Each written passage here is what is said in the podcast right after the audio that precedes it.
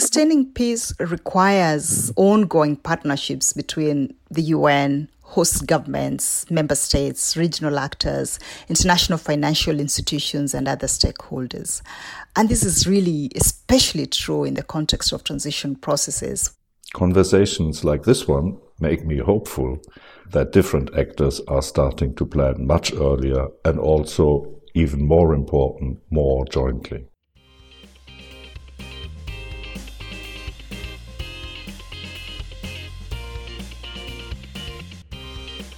Welcome to Peace by Peace, a podcast on German and European peace and security policy. My name is Sarah Brockmeyer, and I'm a research fellow at the Global Public Policy Institute, or GPPI, in Berlin. For all returning Peace by Peace listeners, let me start by saying, yes, I am speaking English, but this is still Peace by Peace, a podcast that I usually moderate in German for a German speaking audience. For this episode, as well as the next one, however, we make an exception. They will feature a short podcast production that my colleague Marie Wagner and I at GPPI produced in cooperation with the German Federal Foreign Office as a contribution to the World Bank's Virtual Fragility Forum 2020. It is part of our Peace Lab project, which is run by GPPI to foster debate on conflict prevention, stabilization, and peace building, and which is also supported by the German Federal Foreign Office. The two part podcast discusses lessons learned and opportunities for one particular challenge in stabilization and peace building the process of planning a transition from peacekeeping to peacebuilding. For this purpose, my colleague Marie conducted interviews with experts and senior policymakers from the UN, the EU, the World Bank, the Democratic Republic of the Congo, and from Germany. The two episodes explore key challenges and lessons learned by the international community, and, for the case of DRC, highlight the difficulty of planning for a transition in real time. Just to name a few, in the two episodes you will hear from the head of the UN Transitions Project, Rosalind Akombe, the SRSG of MONUSCO, Leila Zerrougui, the head of the European Commission Service for Foreign Policy Instruments, the FPI, Hilde Hardeman, and from Rüdiger König, the Director General for Crisis Prevention, Stabilization, Peacebuilding and Humanitarian Assistance at the German Foreign Office in Berlin. This was an exciting project for us and, as you will hear, a different type of format for a podcast than my usual interviews for Peace by Peace. Since peacekeeping and the question of transitioning to a peace building setting is also at the core of the topics that are interesting to the audience of this podcast, you get to listen to both episodes here. For more information about this podcast on peacekeeping transitions, you can also check out the Peace Lab blog under www.peacelab.blog/transitions. With that, I wish you a lot of fun listening to these episodes.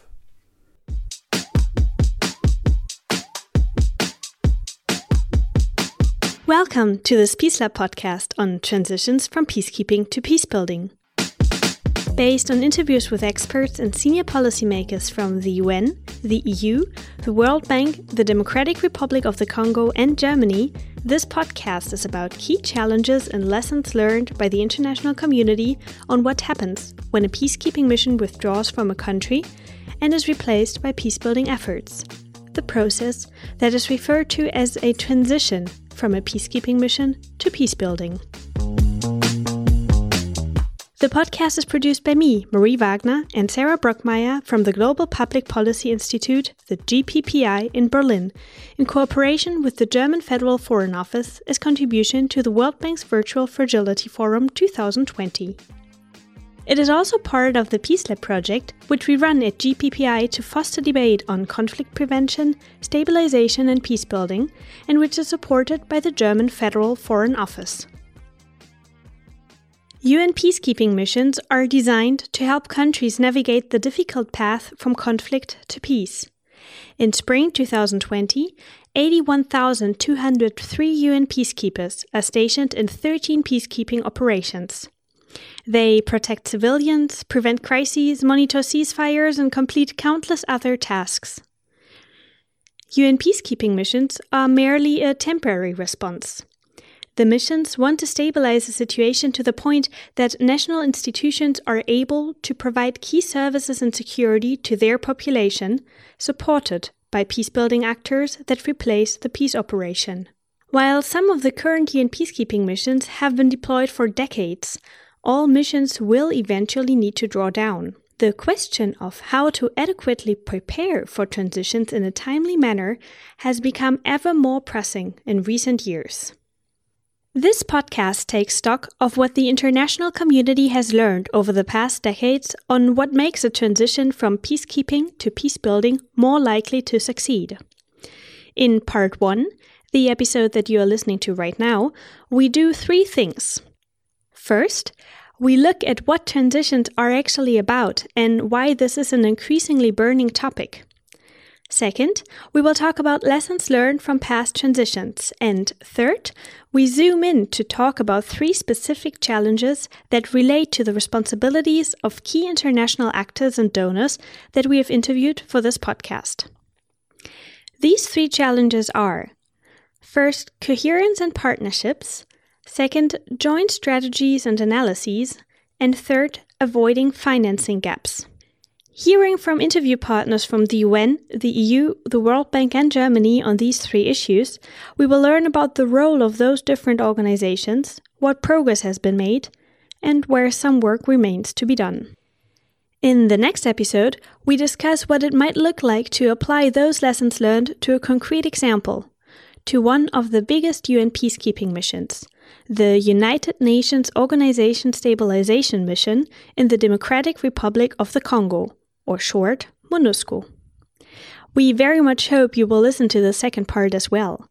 For now, in this first episode, you will meet four senior policymakers Rosalind Akombe, who chairs the UN Transitions Project, Franck Bousquet, the Senior Director of the World Bank's Fragility, Conflict and Violence Group, Hilde Hardeman, who heads the Foreign Policy Instrument Service of the European Commission, and Rüdiger König, who is the Director General for Crisis Prevention, Stabilization, Post Conflict Peacebuilding, and Humanitarian Assistance of the German Federal Foreign Office. Lastly, transitions expert Daniel Forti will be guiding us through this episode. He is a senior policy analyst at the Center for Peace Operations of the International Peace Institute, the IPI. Based on his research, you will particularly hear from him during the first half of the episode. With that said, let's get started. What are transitions about and why is it so important to take stock of lessons learned right now?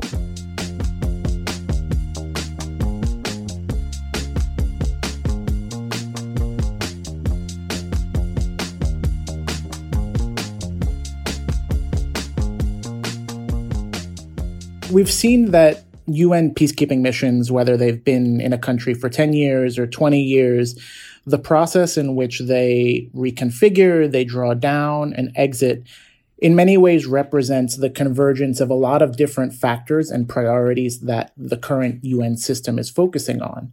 The past two years of the UN system has seen a wide range of operational reforms and institutional reforms. The three big ones are the reform of the peace and security architecture, the reform of the UN development system, and the UN uh, management system reforms.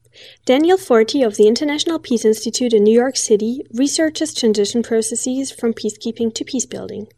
He explained why peacekeeping transitions matter.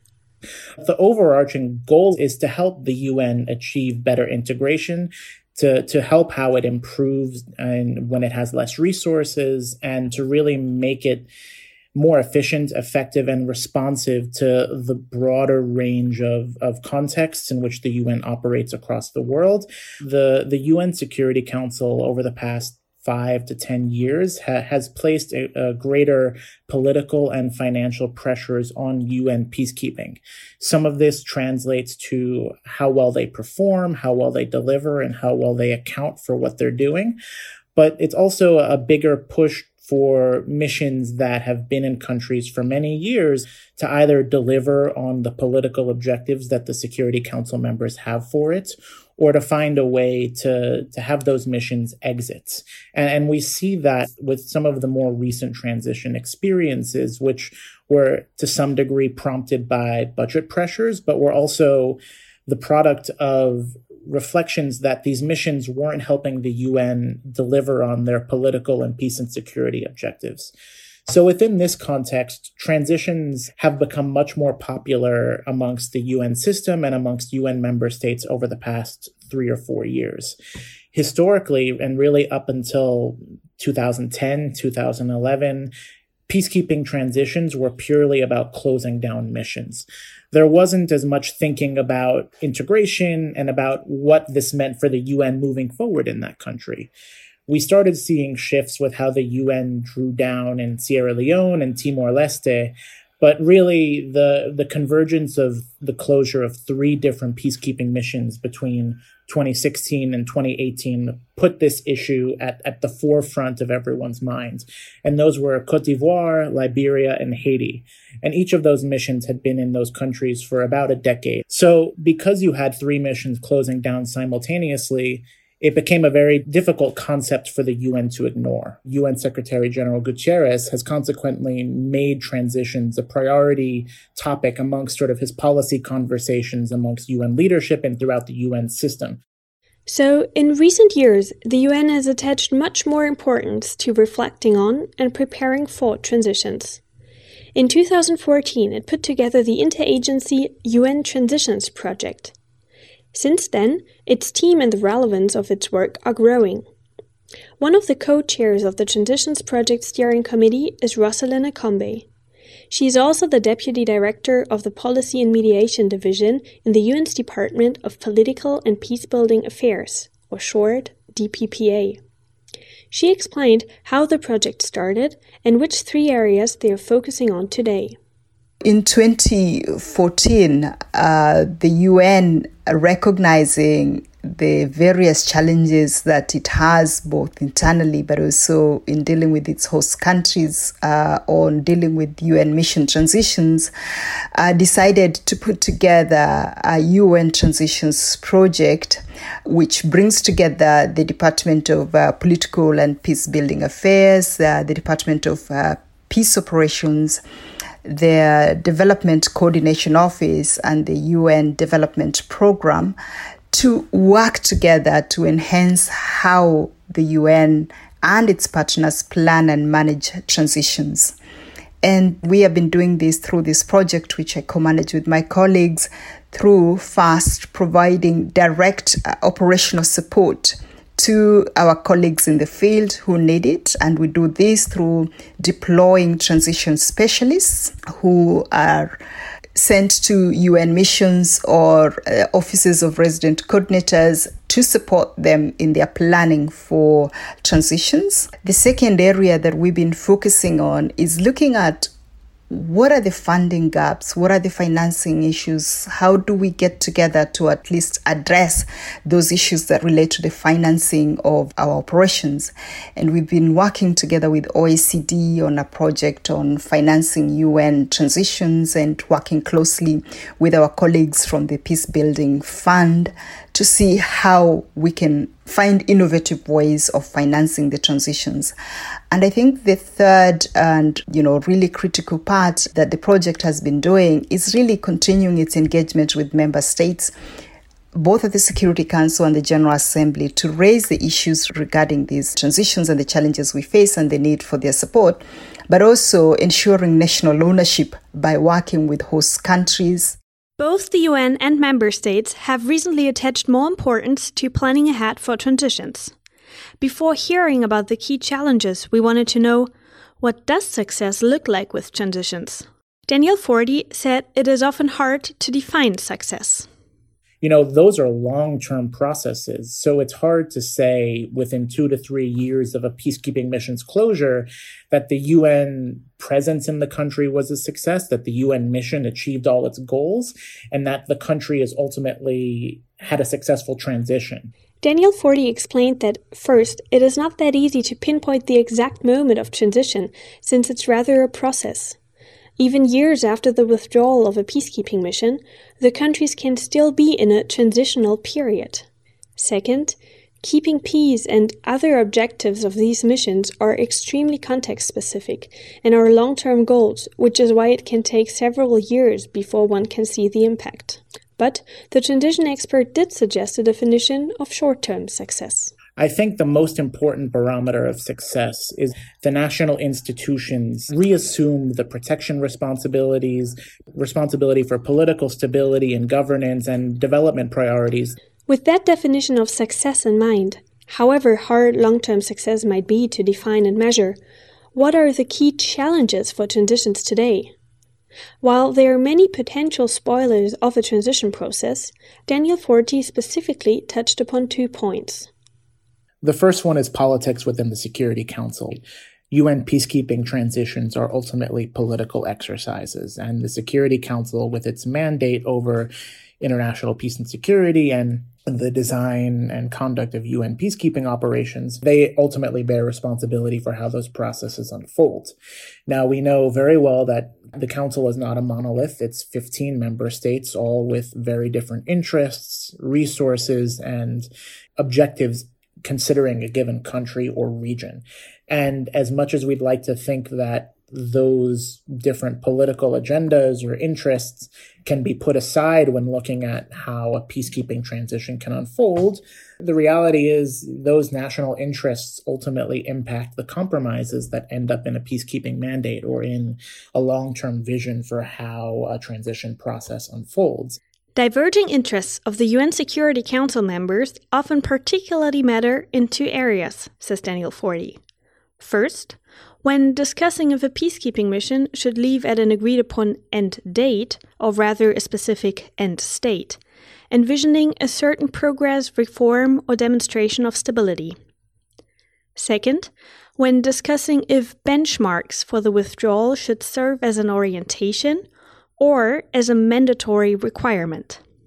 Apart from that, he also mentioned a second difficulty for transition planning.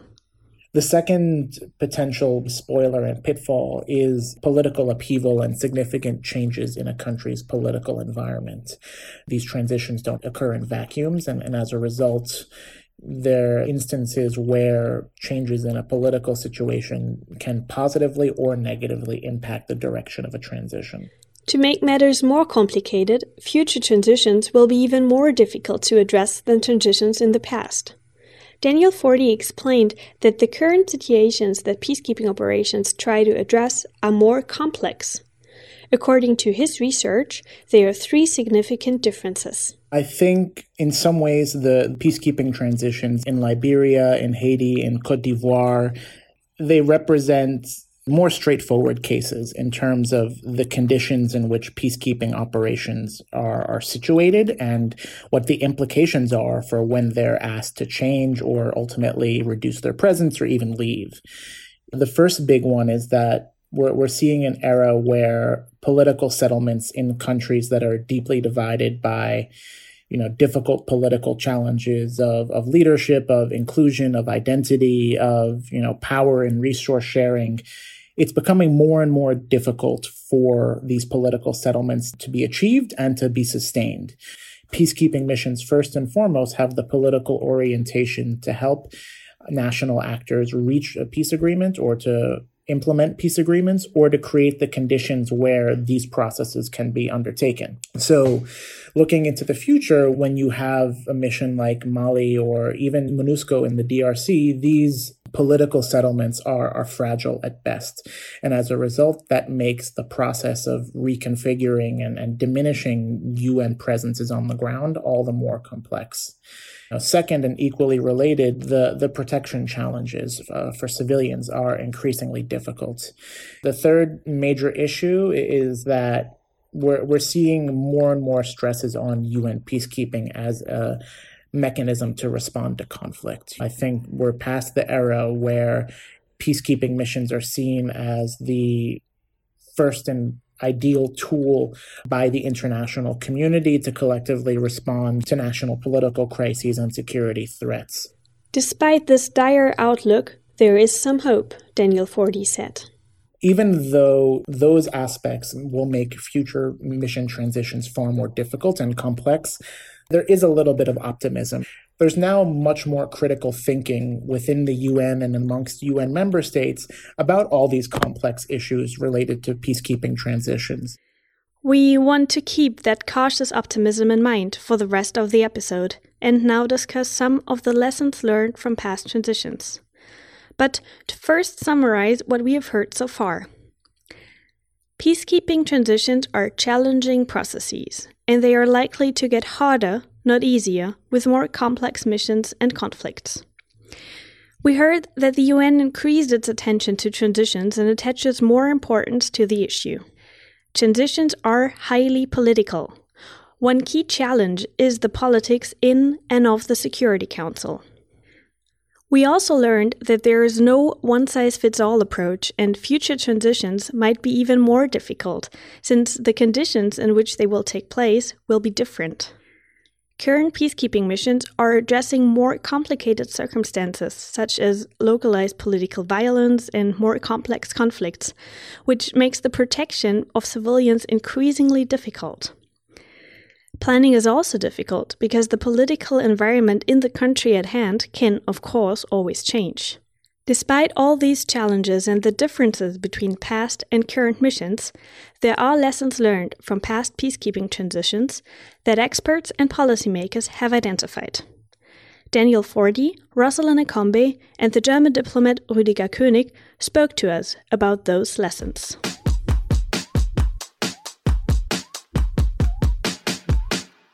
Transitions expert Daniel Forti and his colleagues identified four key lessons learned from past peacekeeping transitions. The first lesson you need a shared political vision amongst all relevant actors involved. There needs to be a shared political vision about what the UN transition is going to look like in terms of how does the engagement shift in terms of UN priorities, responsibility for delivering on those priorities, and ultimately the trajectory of how the UN reconfiguration is going to go in order to support a truly nationally owned vision for long term development, governance, and peace. Second, you need national ownership of the process. Peacekeeping missions are there because there are political crises or because the state institutions aren't able to effectively protect civilians. But they're only sort of temporary measures. And, and so there needs to be a, a consensus of what the priorities are, who's going to benefit from that inherently political and administrative process and and who's going to be supporting whether it's bilateral actors whether it's the UN whether it's regional or sub regional organizations. This needs to be articulated and debated within a society. It, it can't just be the UN interfacing with government institutions. National ownership is an essential part of this. The third lesson there need to be shared planning processes within the UN system, which are field led. The third major lesson is the way that the UN as an organization plans and executes transitions and reconfigurations. UN peacekeeping transitions used to be only about peacekeeping and only about exiting. But now we understand that the entire UN system, whether it's the UN leadership on the mission side, whether it's the, the UN country team, which can comprise anywhere between 15 to 25 agencies, funds, and programs that have their own individual office in a country, the way they come together in the planning process long before a mission is actually expected to leave how well the planning processes are responsive and contextualized within political and security developments in the country, and how well these planning processes are reflected throughout the UN system. There's been a renewed focus about how to do this planning process so that it's field led, it's contextualized, it's responsive to changing dynamics throughout the country. And the fourth lesson that is relevant for future transitions actors must be flexible to adjust to unforeseen changes. The last lesson I think that really influences all of these is the need for the UN to be flexible during transition processes and to be able to adapt to unforeseen changes. Transitions are political processes first and foremost. They're not only bureaucratic, you know, exercises. They really deal with the political and security and economic issues that affect a country. Those four lessons also came up in the conversations with experts from the international organizations, and they become ever more significant in times of the global COVID 19 pandemic. Rosalind Akombe specifically underlined the importance of flexible response planning and joint analysis in this context.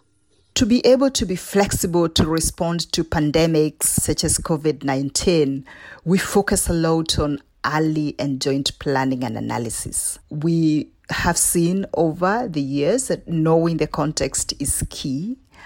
because when you know the context, then you're able to respond to unforeseen changes. Once you have solid joint analysis of the linkages between the various risks and the various drivers of conflict, then it helps us to be able to address these issues and ad- address the unexpected changes that we might have. You may recall that we were also dealing with the transition in Liberia in a context of Ebola. Rosalind Akombe also emphasized the importance of national ownership of a host country.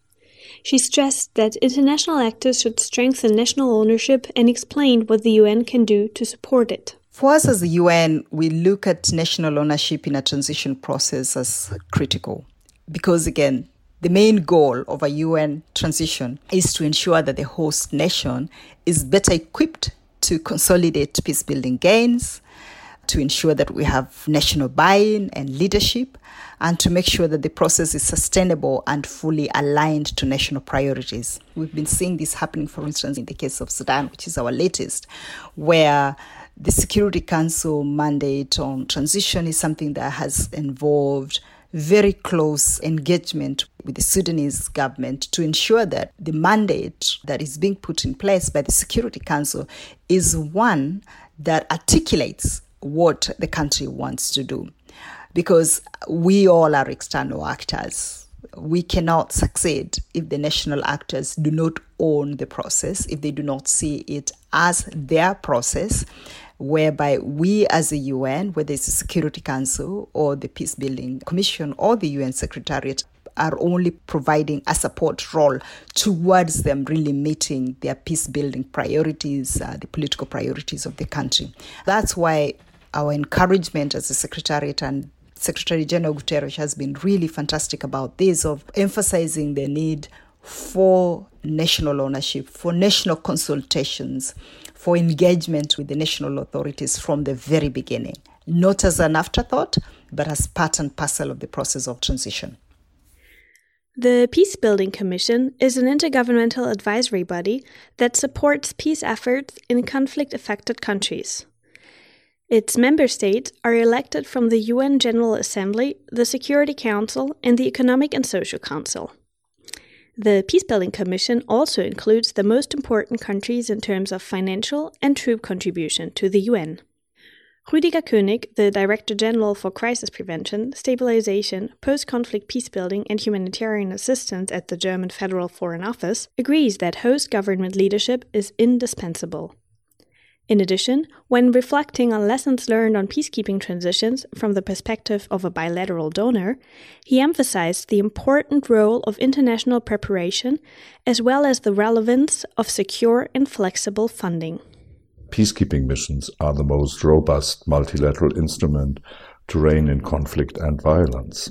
Thus, we must do our utmost to secure their pacifying impact for the long term. So, in my view, to be successful in that endeavor is first, host government leadership, which is already difficult enough. Secondly, a strong international community support. And third, to secure flexible funding to adapt to the changing circumstances which we all witness whenever we are engaged in peacekeeping operations. And let me add a fourth one, which is a somewhat often not spoken uh, or not mentioned element, and that is preparation. It is important that we prepare for this process, the drawdown and eventual closure of a UN peace operation or any other peace operation does not happen unexpectedly, um, unlike crisis or unforeseen shocks. Therefore, we have a timeline for this preparation. We may have even years to draw up plans that include all stakeholders. And more often uh, than not, we are starting way too late to come up with that preparatory phase.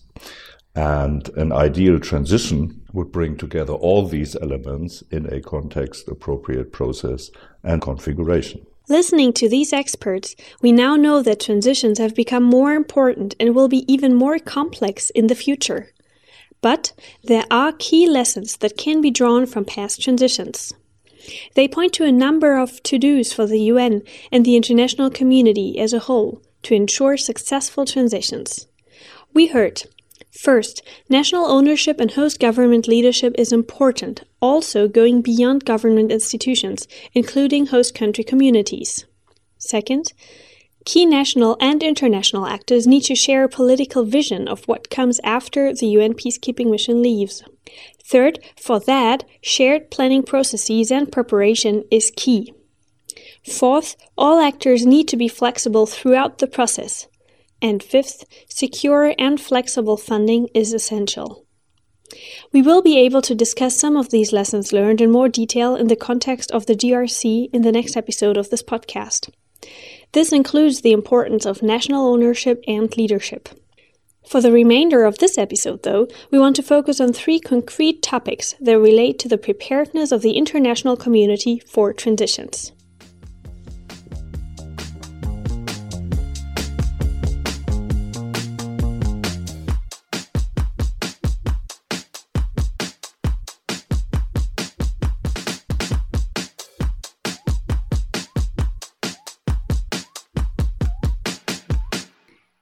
Spoken to senior policymakers from the UN, the EU, the World Bank, and Germany for this podcast, this next part of this episode will take a closer look at three challenges that relate to the lessons learned that we have just heard about. The first is the coherence among the approaches of different international actors and the importance of partnerships. Second, the question on how to arrive at joint strategies and analysis. And third, the issue of avoiding financing gaps. Let's start with the challenge of forming partnerships between different international actors and pursuing a coherent approach. Transitions expert Daniel Forti explained why this is a challenge to tackle in the first place. Maintaining coordination and coherence between the UN and a host of other bilateral or regional actors is an ongoing challenge. And, and I think on a positive note, the UN, whether at the member state level or at the operational level under the Secretary General, openly acknowledge the importance of these organizations in providing political support, in providing peace building support. I think the challenge is, you know, every country and regional situation is different. You have a different balance of political interests, you have different relative weights of these institutions and, and different priorities of these institutions. I think another area of support is closer cooperation between the UN, the World Bank, the IMF, and bilateral partners. Close cooperation between all international actors is really important. And, and that can be done through bilateral engagements, through through donor conferences, but the process of early cooperation and, and consistent dialogue is really the foundational step to, to not necessarily resolve all these challenges, but to mitigate the effects of long term financial issues as much as possible. With that in mind, how do the policymakers from the UN, the EU, the World Bank, and Germany see the challenge of partnerships? We ask them how they understand their respective roles, what their comparative advantage is in the context of a peacekeeping transition, and what their organizations are doing to address the challenge of achieving coherence between partners. Rosalind Akombe from the UN Transitions Project agreed that partnerships are extremely important. She explained why.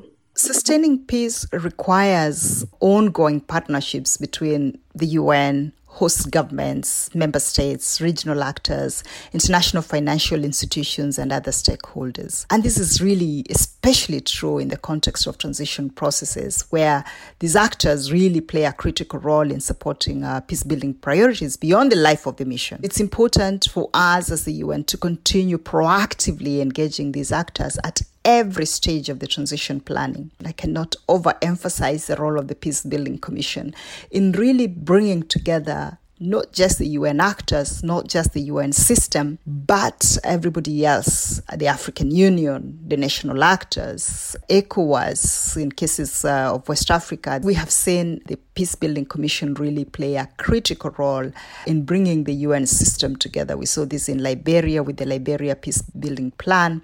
We're seeing the PBC again being the integrator, if I may use that term, of bringing the UN system and our partners, the World Bank, uh, the African Development Bank, and others together as we discuss uh, the transition in Guinea-Bissau and other places. So, so we see the UN playing a convening role. We see the UN being able to bring partners together to avoid divergences in how we understand and respond to conflict dynamics, which we know very well have a negative impact on collective approaches if we don't do it and we don't forge a common political strategy together. Rosalind Akombe also explained what she sees as the role for the UN in comparison to other international actors, including the EU and the World Bank. We see the UN as a global body we don't see ourselves as being in competition with the EU or being in competition with the African Union or being in competition with the World Bank and other bodies we see the UN playing a convening role because we are the only organization that has all the 193 member states who have a mandated to work on the political issues. So we see that we take that role seriously at the country level as a convener of the international community. And that includes the EU. We see that as a complementary role, everybody playing a different role, but leading to the same goal. And that's how it should be. Probably not the case in, in every place, but in most cases, that's how we play the convening role, with the EU obviously having more operational and funding capacity than most of the agency's funds and programs. And with the IFIs really having a very clear role in terms of their relationship with the member states and budgets and uh, funding that they are able to provide, which of course the UN can never compete with in terms of the amount of money available to it. Rosalind Akombe mentioned, among others, the EU as an actor with substantive operational and funding capacities we spoke to Hilde Hardeman, who is the head of the European Commission's Service for Foreign Policy Instruments, and asked her where she sees the EU's role in transition processes.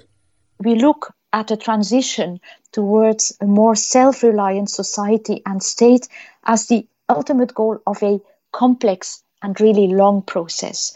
All actions need to go in lockstep to put local communities and national governments at the helm. And to work towards this, we do not really need to know when a UN peacekeeping mission will end, because we know that transition will happen and that we must work towards this common goal before, during, and after the presence of a peacekeeping mission using all the tools we have, working together with others. Um, the EU also uses a model that puts national governments at the helm of development. Our EU delegations, which we have uh, in many, many countries in the world, form an extensive diplomatic and cooperation network. And then to make sure that we use our assets to the best effect, we work closely together with others. And I would start by mentioning the United Nations. Hilde Hardeman sees three advantages that the EU has in comparison to other actors. To start with, that within one organization we combine expertise and funding for diplomatic, humanitarian, development, and peace and security action. Then, secondly, and I think we can really be very proud of that, although it's not the work of our generation and we can never take it for granted, but the EU is and remains a credible peace actor and can help bring together political positions and financing from many actors. And then third aspect that I would like to highlight is that we are present in country before and during any UN peacekeeping mission and we are there also afterwards. We are there to stay and we continue the work. To underline this third point, Hilde Hardeman specifically mentioned the EU's military operation in the Central African Republic in 2014 and 2015 as an example. This CSDP mission was deployed to help stabilize the situation in the capital Bangui after a political crisis. The UN mission MINUSCA was then able to take over from the EU's mission in 2015. Similar to Rosalind Akombe, Hilde also highlighted the EU's role as a convening power. The EU has convening power. And because of how complex transitions are, streamlined action really remains one of the biggest challenges. So, one aspect is joint analysis. This is the basis for joint work. This is the starting point. And there we have, for example, our partnership with United Nations and the World Bank. Next to the EU, the World Bank is one of those international actors that can bring large scale financing efforts to the table in a transition context. Franck Bousquet is the Senior Director of the Fragility, Conflict and Violence Group, which recently launched its strategy on fragility, conflict and violence, the FCV strategy. He explained why the new strategy matters in transitions. The new FCV strategy really helped to position even better the bank uh, and I would say the World Bank Group with our sister organization IFC and MIGA dealing with the private sector to act in a fragile context uh, such as transitions. Tackling fragility, conflict and violence, which we refer as FCV, is at the very core of our mission to end extreme poverty and boost shared prosperity. And what has happened over the past few years is that the bank has progressively accumulated experience dealing not only on reconstructions, but shifting into conflict, crisis, and more recently as well on the prevention agenda, which is so important. So the strategy aims to provide guidance about what does it mean to be working in the FCV space? How is it different from working in more stable environment? We asked Franck Bousquet how he defines the role of the World Bank in transition contexts. He emphasizes that in partnership with the UN, the World Bank can help strengthen host country systems early on the cooperation with the United Nations and the World Bank is extremely important, uh, especially during transition. And there has been a lot of progress actually over the past few years in terms of cooperation between the bank and the UN in FCV impacted countries. So why? Because in addition to our long-term efforts from the bank side to build the state legitimacy and capacity, we are also partnering with the UN to assess macroeconomic fiscal impact of peacekeeping transition. And here I can give you maybe some two concrete examples. In Somalia, for instance, we have partnered with UNSOM, the United Nations Assistance Mission in Somalia, to assist the federal government in evaluating the fiscal sustainability of the security sector against the backdrop of reduction in peacekeeping force led by the African Union mission in Somalia. So here we are already collaborating on one of very important aspect of a transition, namely the task of strengthening host country system well ahead of time. That obviously helps to strengthen the presence and the legitimacy of the state in the eyes of the citizens. So partnership is not only essential because of our different mission, but also partnership is scaling up in those countries, allowing us to work in area where we were not necessarily as present a few years ago. More specifically, as Franck Bousquet pointed out, the World Bank can partner with other financial actors to provide technical support to public financial management. We had a very good meeting in October 2019 as part of the World Bank IMF annual meeting with discussion with several finance ministers from countries that are or have been hosting peacekeeping missions.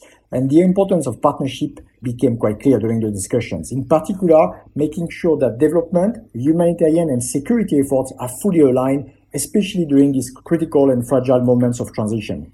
So the World Bank Group, therefore, has clearly an important role to play in continuing to provide the technical support, for instance, on the public financial management to the security sectors. So close coordination at the country level is extremely important. Partnerships and close coordination are important. The policymakers we spoke to from the UN, the EU, and the World Bank very much agree on that. The same is the case for Rüdiger König from the German Federal Foreign Office. Using the concrete example of the ongoing transition context in Sudan and UNITAMS, the UN Integrated Transition Assistance Mission in Sudan, Rüdiger König summarized the role that Germany can play in transitions as a bilateral donor and currently as a non permanent member of the UN Security Council. Germany promotes a comprehensive forward looking approach to transitions. For example, during our tenure as non permanent member of the United Nations Security Council, we strengthened the linkages between the Peacebuilding Commission and the UN Security Council we try to act as a convener and bring together relevant actors early on in the process. We also consistently advocate for thorough planning in these forums. And we are one of these, this is not my term, champions for transition within the Action uh, for Peacekeeping initiative by the United Nations. We also strengthen peacekeeping politically and financially in order to sustain peace through just as an example, our support of the United Nations Peacebuilding Fund. And the fund is active in a number of transition contexts like Sudan, Haiti, and Congo. One of our central goals since the Sudanese revolution was to assist Sudan's democratic transition with an integrated special political mission dedicated to transition assistance. On 4th of June, we have reached our goal, UNITAMS, which was created by unanimous decision of the Council. And this is an example of very practically foreign policy and action of Germany in transition processes, because the strategic objectives of UNITAMS is a political transition, democratic governance, and protection and promotion of human rights, peace processes and implementation of future peace agreements, peace building, civilian protection and rule of law, and mobilization of economic and development assistance and coordination of humanitarian assistance. Rüdiger König further explained that all those challenges can only be addressed through pragmatic and joint approaches. If I look at the Sudan mission, which I have just laid out, all of these tasks are enormous, and the United Nations mission cannot deliver on those objectives alone. A diversity of perspectives facilitates greater adaptability to the context, even though we know inclusiveness can be challenging. But listening to all voices ensures gaps, needs, and priorities are addressed which gives us strategic flexibility later. There is a point I would like to make, and that is about different mandates that can present an obstacle to joint action in transitions, and headquarters often fail to account for the limitations on the ground. So, what we need is to be pragmatic with institutional and political constraints. We must forge networks through planning so we can later cooperate and overcome structural obstacles in the field. Conversations like this one make me hopeful um, that different actors are starting to plan much earlier and also, even more important, more jointly. We see a network developing actually to address all these uh, matters in better cooperation of institutions on the ground, of creating these common strategies and uh, putting the strengths of the various institutions of the international community to achieve better results. With that said about the German role and emphasizing that there has been a lot of progress on cooperation between different international actors, Rüdiger König still sees a lot of work for international actors to improve their cooperation on transition planning. The international community so far has more often than not more or less acted in a way where we use all these institutions but not interconnected. So they are all present in every crisis situation, but not interconnected, not working towards a common goal yet. But we have to simply transform our strategic intelligence that we have gathered from what has happened in the past, in the uh, lessons learned processes we have all been going through, into operational measures uh, taken by not only the institutions of the international community, but also of the countries who are members and who are, are, more or less the backbone of these international institutions. I think we made a lot of progress. This I have to underline, but we are not there yet it's a process still ongoing. Having heard from policymakers from the UN, the EU, the World Bank, and Germany on coherence and partnerships, what have we learned? Perhaps unsurprisingly, all of them think that coherence and partnerships are vital to the success of peacekeeping transitions.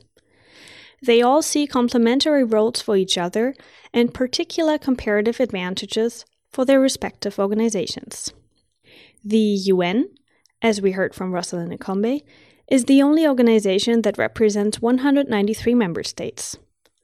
The EU, as Hilde Hardeman outlined, is a large donor that can be on the ground before, during, and after a peacekeeping mission is deployed, and can bring a full spectrum of military, development, and humanitarian tools to the table.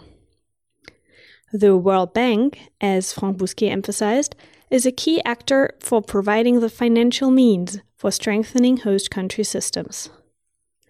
The policymakers from the UN, the EU, and Germany also all emphasized that they see their organization as having a convening role in bringing actors and partners together. So, what we heard has emphasized two aspects that each of those organizations can bring something to the table and that they have complementary roles, but also the close and continued coordination and joint preparation for transitions is essential and there is still work to be done to improve that cooperation and coordination. This brings us to the next challenge that we wanted to zoom into the need for joint strategies and analyses.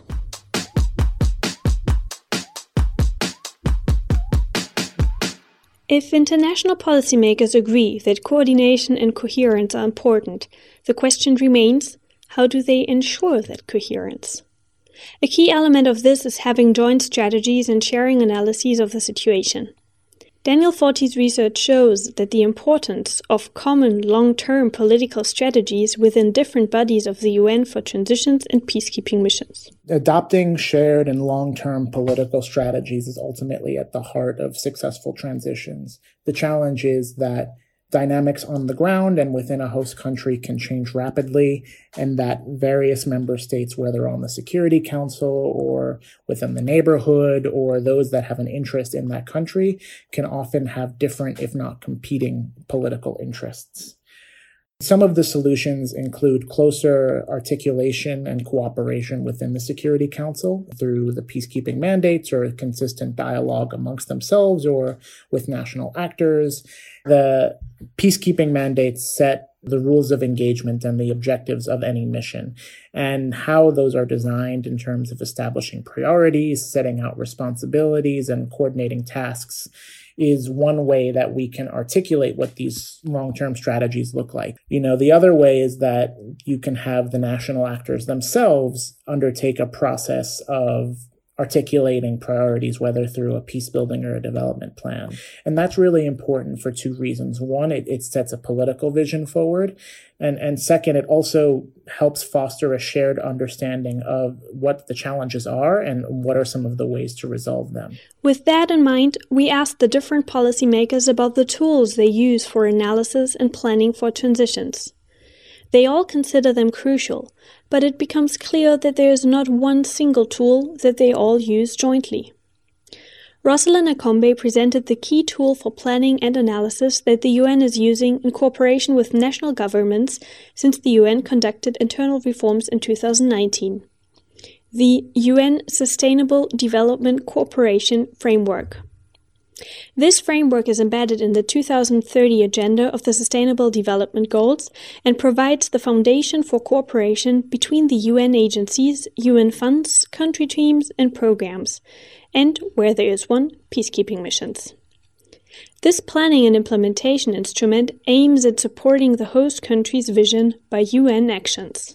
For the first time, there is consensus in the system, whether it's on the peace and security side or the development side, that we have one frame a planning tool, one framework that we're using, which is the primary instrument and framework where we anchor everything we're doing. This has not always been the case. That is the primary instrument that is now being used where all missions, all countries, UN country teams are asked to contribute to the common country assessment that leads to that cooperation framework. So that is our main uh, framework that we use. But there are other mechanisms and initiatives that uh, that we have to ensure that we have integrated analysis and planning in mission transitions. For instance, we have the Secretary General's Planning Directive that he issued in 2019 that ensures that uh, we all have roadmaps for transition, making sure that transition planning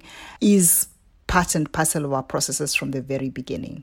We have the Action for Peacekeeping, A4P, which renews mutual political commitment to peacekeeping uh, operations and which is something that member states have signed onto and which aims to strengthen national ownership and capacity and ensure integrated analysis and planning and seek also greater coherence among UN system actors. maybe the last of those frameworks that I would like to mention is the integrated assessment and planning policy, which we are working on revising to ensure that it incorporates the new reality of the development system reforms and the peace and security reforms. Rüdiger König from the German Federal Foreign Office agrees that joint strategies, analysis, and planning are important to ensure a successful transition. He also highlighted another tool that the UN, the World Bank, and the EU have used to jointly assess the situation outside of transition contexts the Recovery and Peacebuilding Assessment, or short RPBA. Transitions are a joint political and developmental challenge for the international community and the host countries. They are not internal, obscure, and highly technical UN processes, but politics is involved. And they are not merely a benchmark box checking exercise for the host country, but host country progress is critical to success. Therefore, we believe a joint strategy is vital to effectively secure the gains of peacekeeping missions and quickly consolidate the peace which is an inherent political process. Recovery and peacebuilding assessments are one tool that have been undertaken jointly by the UN, the World Bank, and the EU in other contexts. They are driven by the host country and have been effective in forging joint narratives on gaps, needs, and priorities. RPBAs have so far not been used for joint assessments and planning and transitions. Germany suggests that these assessments, or something similar, could also be applied in transition contexts. Hilde Hardeman from the EU explained where RPBAs originated. She told us that the devastating tsunami that hit Southeast Asia in December of 2004 led to a crucial shift in the international approach. All international actors realized they should have engaged more jointly and that there was no coordinated response. Since then, according to Hilde Hardeman, the partnership with the World Bank, the UN, and the governments concerned aims at a closer collaboration for a common analysis. She explained in more detail how the RPBAs work, how host governments are involved in the analysis processes, and, from the perspective of the EU, the benefits of using them what these um, recovery and peace building assessments do is that they offer three types of things. Firstly, they offer help for governments to identify and sequence recovery and peace building activities. Secondly, they also offer support for the participation of stakeholders and political dialogue. And thirdly, they offer support uh, for coordination and involvement of key donors and implementers. And typically, a government that is confronted with a serious uh, crisis does not have the time or the means to deal with all those things. So when we start the assessment, we work with the government to see which are the areas that need the most attention and what is the expertise that is required to run the work. During the assessment itself, the government or governments work with experts and in consultation with stakeholders to formulate a recovery plan. And at the end, this plan is presented for agreement. That is the moment when stakeholders also start to coordinate financing and implementation. When I am explaining all of this, this may sound like a lengthy process depending on the situation. If it's a natural disaster or a tsunami, obviously it has to happen all very fast in a very uh, compressed way. If it is more about a conflict situation, this takes longer. And increasingly, with the UN and the World Bank, we now want to widen the scope of our partnership to work also on prevention and in transition settings. So, in transition settings, the assessment methodology we use could also play a key role in helping the government to join up with many different stakeholders to produce uh, and then implement one single plan. And that, very interestingly, is a way in which we can help a state with weakened institutions to gradually take back control of its core functions. Uh, the assessment uh, brings together key donors, international financial institutions, and political actors, which in turn can help mobilize funding streams and help to bring about necessary policy changes. In addition to that, Hilde Hardeman calls for flexible planning for short and long term responses. This requires continuous analysis. For conflict analyses, for example, the EU organizes workshops to bring different actors together you cannot plan everything from the beginning because you cannot predict exactly where the situation will be in six months, in one year, in a year and a half from now. But during this entire process, you, you constantly need to continue scanning the situation. You continuously need to update your understanding of the situation and what needs to be done on the basis of new elements. And you then also need to be ready to adapt your chain of interventions from rapid response, short term to medium term to long term in such a way that you really can intervene in the most impactful and meaningful way for the people on the ground. We really need to do it in a very organized way with clear mechanisms, uh, making sure that you involve all relevant actors, that you build ownership with the governments, uh, that you try to very consciously look for complementarity between instruments we also put in place in country conflict analysis workshops whereby we bring together every possible stakeholder to really have a, a good understanding of the root causes of a situation and of what we can do uh, to address them. Franck Bousquet from the World Bank also sees a big chance in using the RPBA or a similar approach in transition settings. Why are they so important? Because they really aim to assess the needs of a country as objectively and comprehensively as possible, but also, which is very important, to foster what I call a shared understanding among the key actors involved, including the government, about the drivers of conflict, as well as about what action to prioritize for recovery. And that's actually a quite big difference compared to rebuilding after earthquake or natural disaster.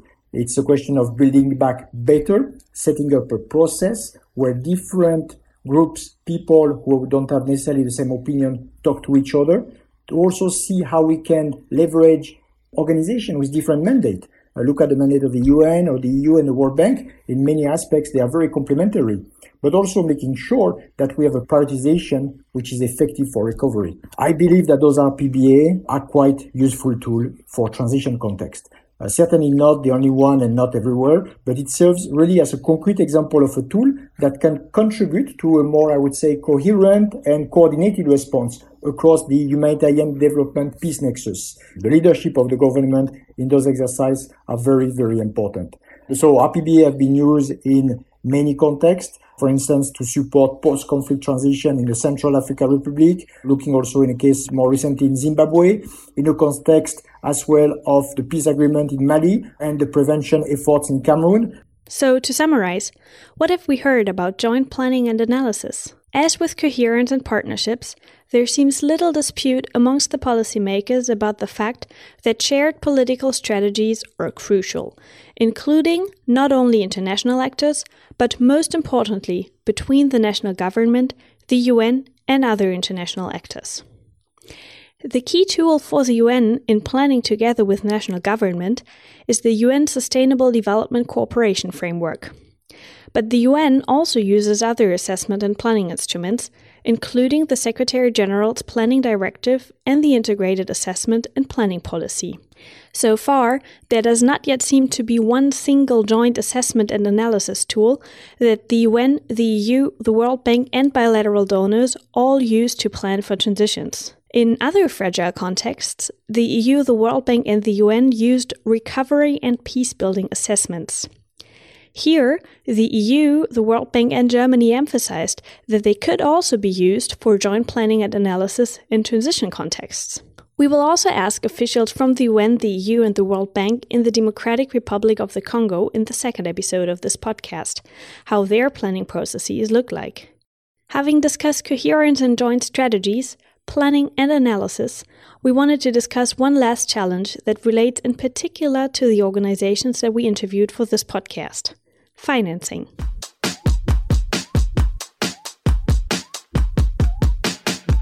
I think the, the financing challenge in the context of peacekeeping transitions is perhaps the most complex and the one with the least straightforward solutions. One key lesson that Roselyn Akombe, Daniel Forti, and Rüdiger König already mentioned earlier in this episode was that it is crucial to avoid a lack of resources and funding gaps the moment that the UN peacekeeping mission leaves and is replaced by peacebuilding actors. Daniel Forti said this challenge is even more complex than researchers and experts used to think. He suggests early engagement in planning for future transitions, which can help to secure adequate financing. In his view, the cooperation of all actors should be expanded to even more actors and consistently include international financial institutions. Just to situate the problem, initially, we used to think of the financial challenge associated with peacekeeping transitions as the loss of donor interest and, and reductions in bilateral or multilateral aid once a peacekeeping mission leaves. But actually, there's been a lot of research that has instead reframed this problem to highlight that the challenge is twofold. One, it's that the countries that often are emerging from situations where peacekeeping is needed have massive development challenges and limited revenue bases to pursue and implement their own priorities. Second is that peacekeeping missions unintentionally sort of form their own economies, whether it's through international resources and international capital, through tourism and the sort of the entertainment sector, whether it's through all of the national individuals that are employed by UN peacekeeping missions or the businesses that are created to service and support, you know, a multidimensional peacekeeping operation. Nonetheless, I think there are some steps that, that can be taken right now, and it requires a really concerted effort from the UN and, and member states and countries that are interested in supporting these populations and these communities and these countries from emerging from these periods of crises. I think First is that it's an issue of coordination. And I think this is where the UN's convening power and impartiality really, really comes to the fore. We recognize that bilateral funding often exceeds UN funding and that humanitarian and development funding often exceeds peacebuilding funding. But the importance is that all of the major parties understand the landscape have a clear understanding of where their interests and complementarity is, and that there's a consistent conversation happening between them. Here, we see a clear connection of the topics that we have discussed so far, namely coordination, joint strategies and planning, and financing, and that this link is decisive for the success of a transition. We asked our experts and policymakers about the most important funding mechanisms they use and how they can help avoid a funding gap. Roselyn Akombe called attention to a funding challenge. She highlighted that peacekeeping missions are funded from the Peacekeeping Support Account, which only deals with peacekeeping missions. But special political missions, which often form a key part in the transition to replace a peacekeeping mission, are funded from the UN's regular budget. They are therefore in competition with the whole range of other activities the UN funds and consequently can often not be deployed as flexibly as they would be needed. This is where Roselyn Akombe emphasized the crucial role of the UN Secretary General's Peacebuilding Fund, the PBF. It is, as the UN puts it, the organization's financial instrument of first resort to sustain peace in countries or situations at risk or affected by violent conflict. As soon as a UN peacekeeping mission draws down, the funding of bilateral and multilateral donors considerably shrinks at country level.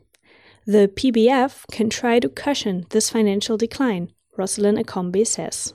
What we are seeing is really the peace building fund coming in as really key because in most cases what we are saying is when missions withdraw even when we put aside the complexities of the funding through the peacekeeping account or the regular budget, the funding that comes from bilateral donors, from multilateral donors, shrinks in the country level.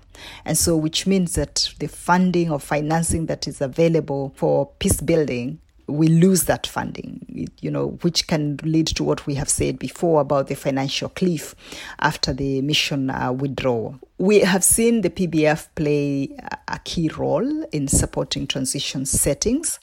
22% of our funds, of the PBF funds, actually go to countries that are in mission transition, which is really critical in times when you are losing funding or you are having a reduction of funding. Roselyn Akombe also highlights that to ensure continued financial support for specific issues, such as human rights promotion or the women, peace, and security agenda, it is crucial to plan early and cooperate with those UN organizations and agencies that specialize on these subjects.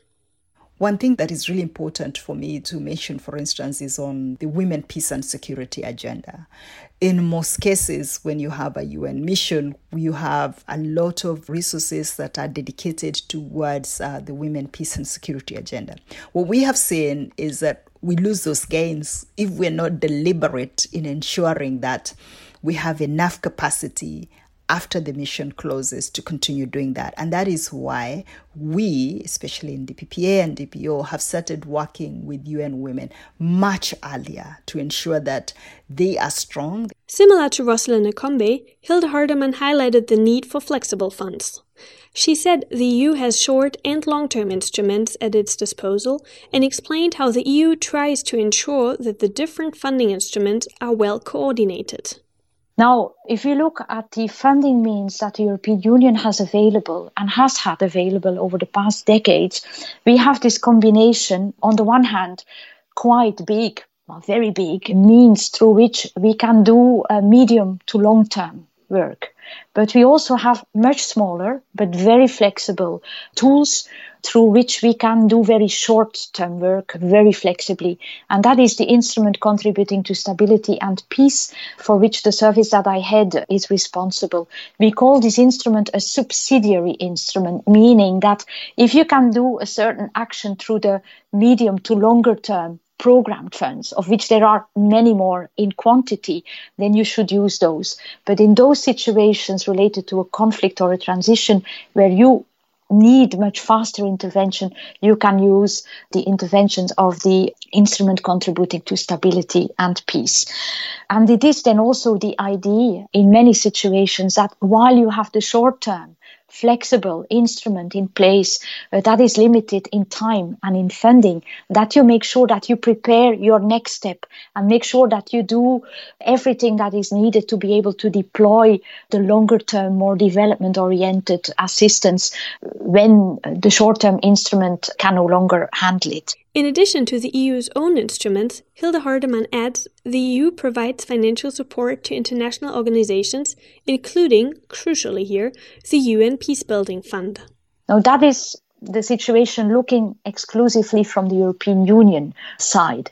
If you then look at the combination with other donors, be it member states or here, I would in particular wish to refer to the UN Peacebuilding Fund. The UN Peacebuilding Fund is um, a sort of, I would not say totally comparable to what we do under the instrument contributing to stability and peace, but also has this possibility to intervene rather rapidly and flexibly. And it's really very important that this UN tool is provided with as solid funds as is possible.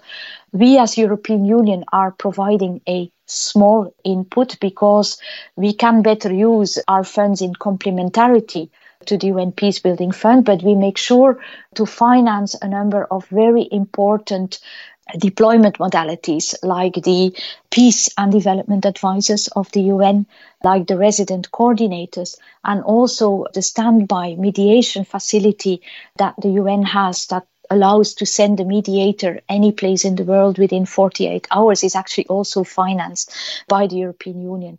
And in making sure that we can have the best possible result with the most economic uh, targeted possible use of funds, it's very important that we bear in mind the specific characteristics of every instrument. And here I would like to point to one characteristic that will, I think, immediately make you understand what I have in mind. One of the modalities that we have with the instrument contributing to stability and peace is that we do not need the agreement of the partner government to intervene. That does not mean that we want to do things behind the back of a partner government or against a partner government. But there are many things that we do that if we really would need to have prior formal agreement with the government concerned to act, that we would never be able to act on time. The Peace Building Fund, for understandable reasons, does have the requirement of this agreement. So if we combine actions of the Peace Building Fund and actions of the instrument contributing to stability and peace in such a way whereby we each use our scarce means so that we each intervene on that aspect where we can bring the biggest comparative advantage, then I think that we are doing a service to our taxpayers, that we are uh, doing a service to the international community, and that we also, and that's the most important, uh, doing a service to those people on the ground, those communities on the ground for whom in the end we are doing all of this. These different funding modalities, then, might be one of the most important ways in which the UN, the EU, and other organizations can complement each other's work, if they are coordinated properly. Another key actor when it comes to financing is, of course, the World Bank. The newly launched strategy on fragility, conflict, and violence from the bank underlines the increasing importance that the World Bank Group attaches to its work in fragile contexts, including those in which transitions from peacekeeping to peacebuilding take place. Franck Bousquet explained the specific role development actors can play when it comes to financing and the three buckets of financing that are included in the 19th round or replenishment of the World Bank's International Development Association resources, short IDA 19, covering the period from July 2020 to June 2023. The role here of development actors is to work with the government on a concrete plan to address some grievances and risk of conflict or violence before it becomes a humanitarian or a security issue. And we have developed specific financing tool with real plan that we can monitor on the substance in terms of addressing key drivers of fragility. So it's very important again to link the strategy element to the actual financing to make sure that you create the right incentive that needs to happen. So the first bucket of this financing under IDA 19 is really prevention. The second one is to really be able with our financing to continue to provide development support to countries in conflict and crisis situation. Uh, and that's where the turnaround allocation is especially important. And the last one, very important envelope in terms of financing, very much aligned with the new FCV strategy, is to be able to provide some additional financing to address the spillover of conflict especially providing support for refugee and host communities. Speaking from the perspective of a donor country, Rüdiger König from the German Federal Foreign Office emphasized that Germany very much welcomes that the World Bank is playing a more active role in fragile contexts such as transitions. He also sees the responsibility for ensuring more flexible yet secure funding with bilateral donors. We also need to further strengthen funding mechanism outside existing structures and shift from the idea of aid as needed to permanent structures. As donors, we have to push for flexible structures such as pooled funds to ensure that the funding goes to those best equipped to perform the tasks. In order to make progress here, it is us, the donors, who must cooperate even more closely and support joint and coordinated action over exclusively bilateral funding. And institutionalizing reliable funding mechanism also implies that we need to engage all relevant actors. International financial institutions must play a more active role. It is therefore that Germany welcomes very much the developments in the World Bank in this direction, such as the new funding window, which is open to contacts in transition. I think that we have seen over the past years an interesting development in the cooperation between the United Nations and the World Bank, but also with institutions like the European Union and others to actually address this problem and bring in all of our resources under a strategic political goal to have a greater impact and thus a better prospect of success. So, we have learned that financing is one of the most challenging and complex aspects of managing a transition from peacekeeping to peacebuilding. Not just because donor interest declines the moment a peacekeeping mission leaves, but because, as Daniel Forti outlined, the development challenges are often so immense, and because the peacekeeping mission has often created its own economy in the host country. We heard that the UN Peacebuilding Fund is a key mechanism to ensure better financing of transitions. The EU uses different short, medium, and long term tools, including the more flexible instrument for stability and peace. And the World Bank, as evidenced in its FCV strategy, is becoming continually more active in fragile contexts and has set up a new funding window open to transition contexts. All in all, on the issue of financing, the key takeaway is again that financing transitions and avoiding financial cliffs will only work if international actors including the UN, the EU, the World Bank, and bilateral donors, coordinate their efforts, complement each other, and start preparing early. And this brings us to the end of this first episode of this podcast. Thanks for listening to the first episode of the Peace Lab podcast on transitions from peacekeeping to peacebuilding. Transitions have become more relevant in recent years. The political and financial pressure on peacekeeping missions is increasing, and there will likely be several more transitions to plan for in the next few years. We heard that those will be even more complex than past transitions, among other reasons because of ever more complex conflicts. It is timely then to review key lessons learned from past transitions. We heard that national ownership and leadership is essential, that there need to be common visions and joint strategies between national governments, the UN, and other international actors about the path of a transition. This is because ultimately the goal is for the national government to lead and to be able to provide security and basic services to their citizens.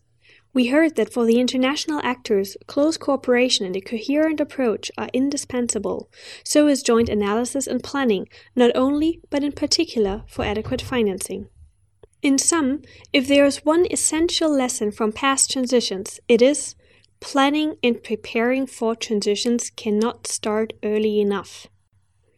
This sounds good in theory, but what does this mean concretely?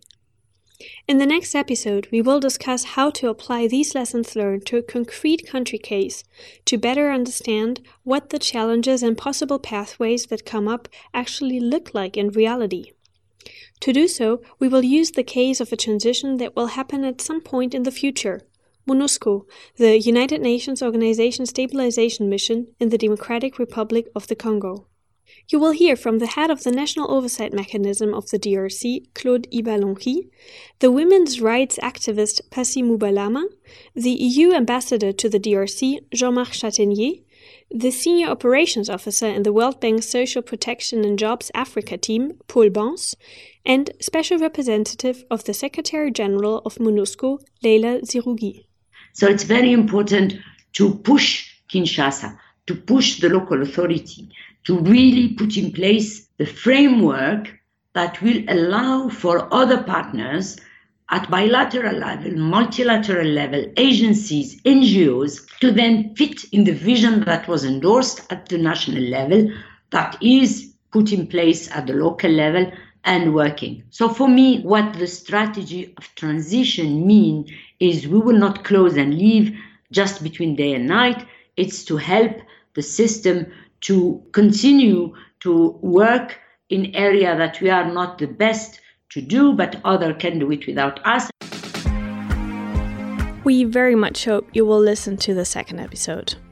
This episode of the Peace Lab podcast, Transitions from Peacekeeping to Peacebuilding, was produced by me, Marie Wagner, and Sarah Brockmeier from the Global Public Policy Institute, the GPPI, in Berlin, in cooperation with the German Federal Foreign Office as contribution to the World Bank's Virtual Fragility Forum 2020. Mathis Römer edited the audio. We're always looking for feedback, so please write us at peacelab at gppi.net or leave us a comment on Twitter at, at peacelabblog. This podcast got you interested in Peace Lab? Check out the Peace Lab blog with contributions on German and European policy responses on conflict prevention, stabilization, and peace building. You can find it under www.peacelab.blog. Thanks for tuning in. Have a great day and take care.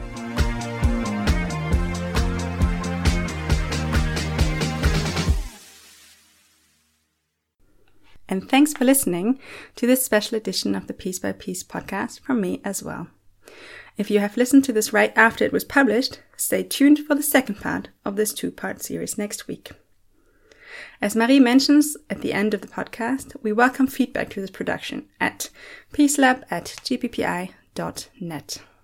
And you can, of course, tweet at us at, at peacelablog, or this time also at Marie at mariewgn, and me at Sarah Brockmeier.